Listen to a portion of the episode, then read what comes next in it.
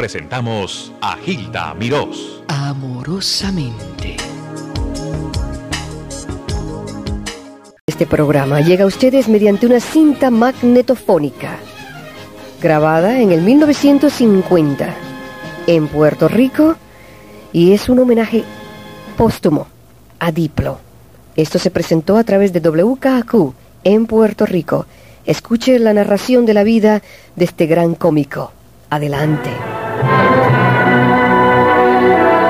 Una noche de 1909, en la calle de la Cambímbora en Naguabo, vino al mundo un chico quien, al correr de los años, habría de convertirse en la persona más popular y más querida de su tierra.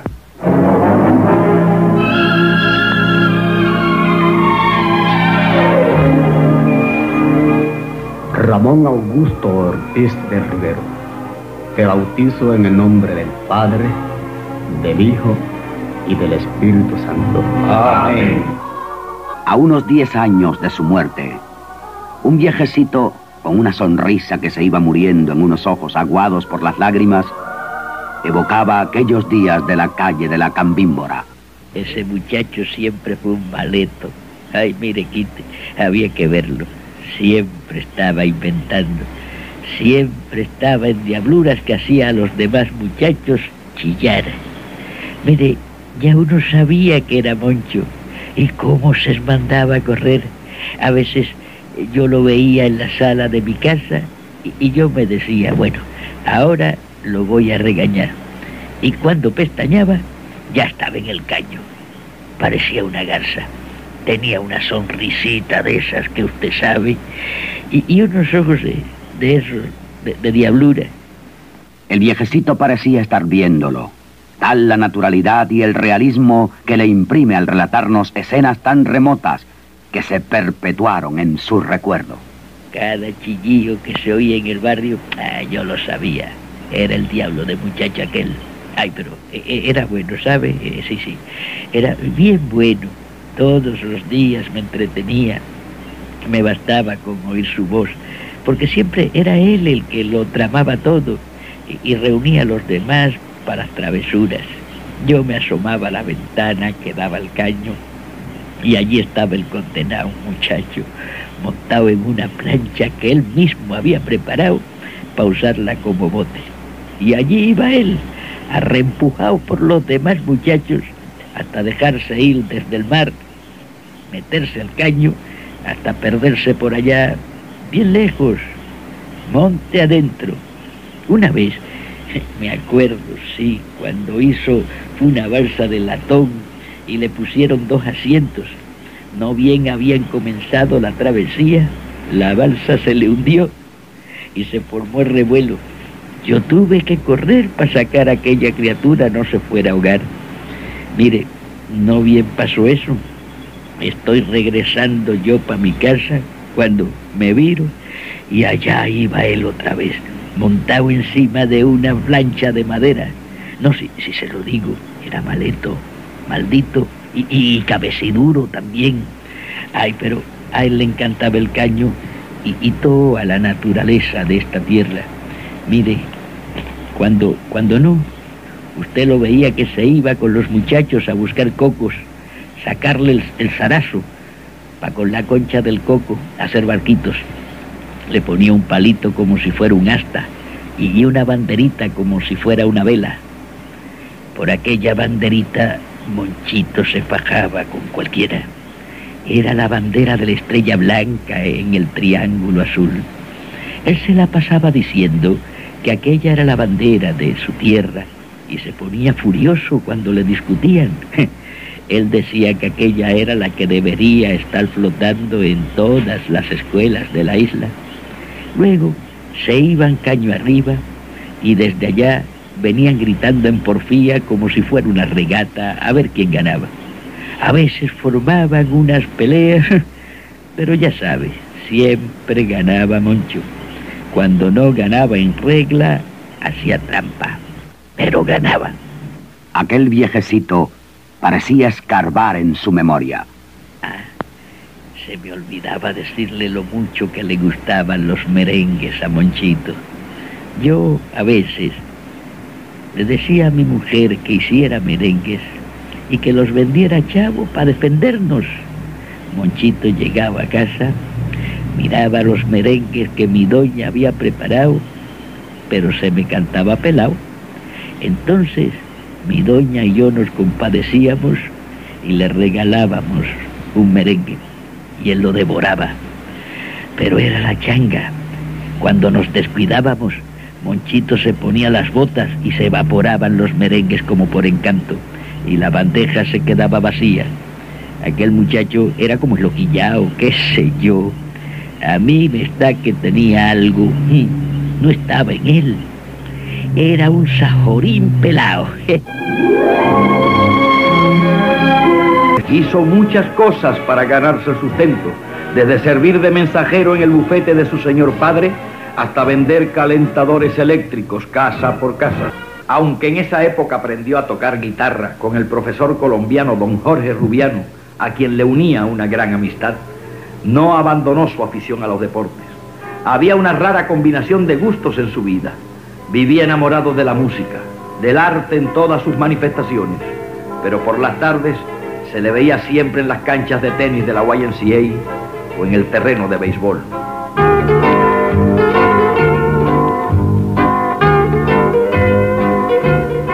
En los comienzos de la decenía de los 30, por allá por el año 1933, es nombrado instructor atlético de la Escuela Superior de Calley. La Prera y el Departamento de Educación aunaban esfuerzos y fondos para enviar a las escuelas superiores y elementales jóvenes conocedores de los deportes para que cobrando un sueldo mínimo sirvieran de instructores atléticos. En la ciudad del Torito, la figura simpática de Mr. Ortiz se hizo popular entre los estudiantes y la ciudadanía toda. Su conversación agradable, su agudo sentido del humor y su gracia para decir y hacer eran herramientas que le ayudaban a ganarse la gente. Están escuchando la narración de nuestro compañero desde Puerto Rico, Ramón S. Olivencia. En los teatros de Calley hay Bonito, Sidra, Comerío, Guayama, con comedias escritas por nosotros, El proceso de Armando Líos, Chico Mambí, Al pie de la letra. El 1935 sorprende a Moncho en Manatí, de instructor atlético, y a mí en la universidad, con ambiciones de hacerme abogado. Los fines de semana, sin embargo, seguíamos en el carro de la farándula, ya empezando a saborear el amargo del profesionalismo por los teatros de cuanto pueblo había, Manatí, Caguas, Río Piedras, Humacao, Fajardo, Arecibo, Ciales, Juncos. Bausa y yo, además, nos habíamos incorporado a aquella exitosa farándula universitaria de 1935 dirigida por Hernán Gaglioni. Montábamos una comedia quinteresca, El Nido. Reorganizamos la farándula bohemia sobre bases estrictamente profesionales yo escribía disparates y juguetes cómicos, sainetes y comedias cortas con motivos de la actualidad política puertorriqueña. Moncho, que era un admirador de Leopoldo Fernández, probó en Chicomambí haciendo de negrito y desde entonces, salvo muy contadísimas excepciones, siguió interpretando aquel personaje. De un popular guitarrista que había en San Juan llamado Diplomacia, surgió el nombre de Diplo. La farándula bohemia siguió corriendo todos los caminos, llevando un rato de buen humor. El elenco cambiaba con frecuencia, pero Diplo y yo, juntos siempre, llevábamos la voz cantante. Ramos Cobian nos dio la oportunidad.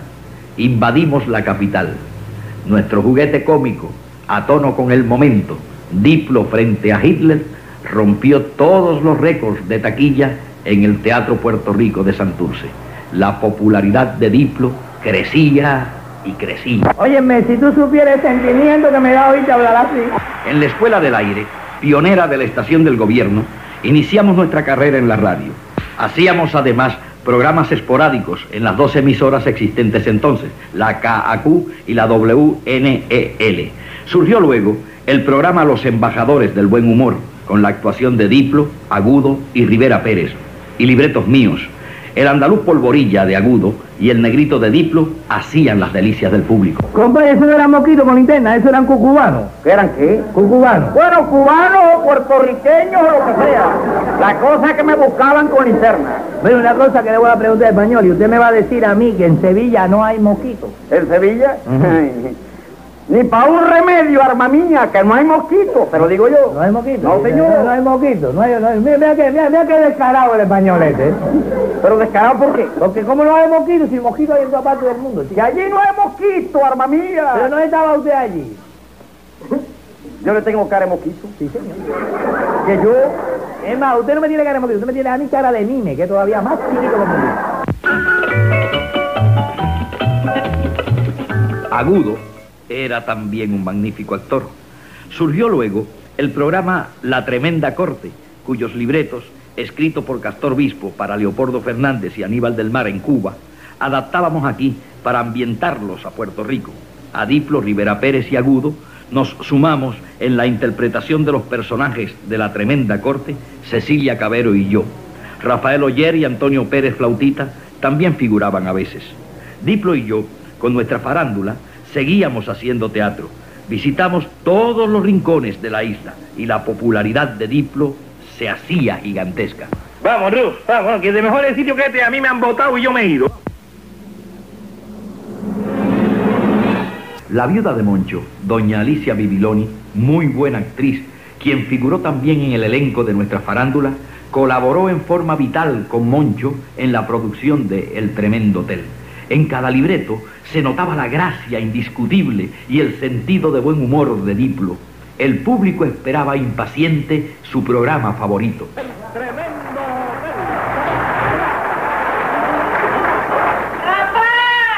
¡Tiene que dejar esa sala como un espejo! Calderón, limpie bien esas ventanas. Óigame de color. Pásele un paño a los asientos. Con la voz de un mamey. Yo quiero ser bombero, bombero quiero ser. Bombero tan atrevido como Toribio dicen que fue. Yo quiero ser... Padre, no sea tan desconsiderado. ¿Qué? Por lo menos, ya que no considera a Doña Pola, considera al pobre Caraballo. ¿Y por qué usted me dice eso, don Mepo? ¿Cómo se va a poner a cantar si usted sabe que el hotel está de luto y que de un momento a otro llega el difunto? Y al difunto no le gustará, ¿no? Yo qué rayos sé si al difunto le gusta o no le gusta. Yo lo que sé es que a mí no me gusta. Pues no hay problema, cero canto, se acabó, no hay problema. No hay... ¿Y eso qué es? Ese es el apéame uno que tengo para estas ocasiones. Estoy bien, ¿verdad? Oiga, tiene una cara de viejo enterrador de la comarca que eres un vergüiro. ¿Qué usted cree, don Neto? Bueno, hasta cierto punto está bien. Lo que yo no comprendo es el luto en la manga. Porque después de todo, usted no es de la familia de Doña Pola. Esa es la defensa, don Neto. Es el chequeo con Doña Pola. Deje de defenderme, compadre. ¿Quién será el que llama? Me atrevo a apostar a que no es Caraballo. ¿Cómo rayos va a ser Caraballo si Caraballo murió? Por eso digo que no es Caraballo el que está llamando. ¿Aló? El tremendo hotel. Ah, sí. Dígame, doña Pola. Sí. Sí, cómo no. Aquí está él. Tenga, Calderón. ¿Quién es el difunto? Doña Pola, compadre, acabe. A- al- aló, aló, di- dime madrina. Sí. Sí. Sí, sí. No. ¿De veras? Ahora no te ocupes, que nosotros no ocupamos de eso. Sí. Sí, sí. Ejem, ejem. Ejem. Ejem, ejem. Bueno, yo le avisé al caballero ñato y él me dijo que viene para acá. Sí. Mm. Mm. ¿Eh?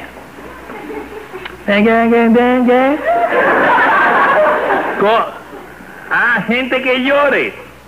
Para dar el show aquí. Sí. Óyeme, por un par de pesos te consigo una vieja que llora que parte el arma.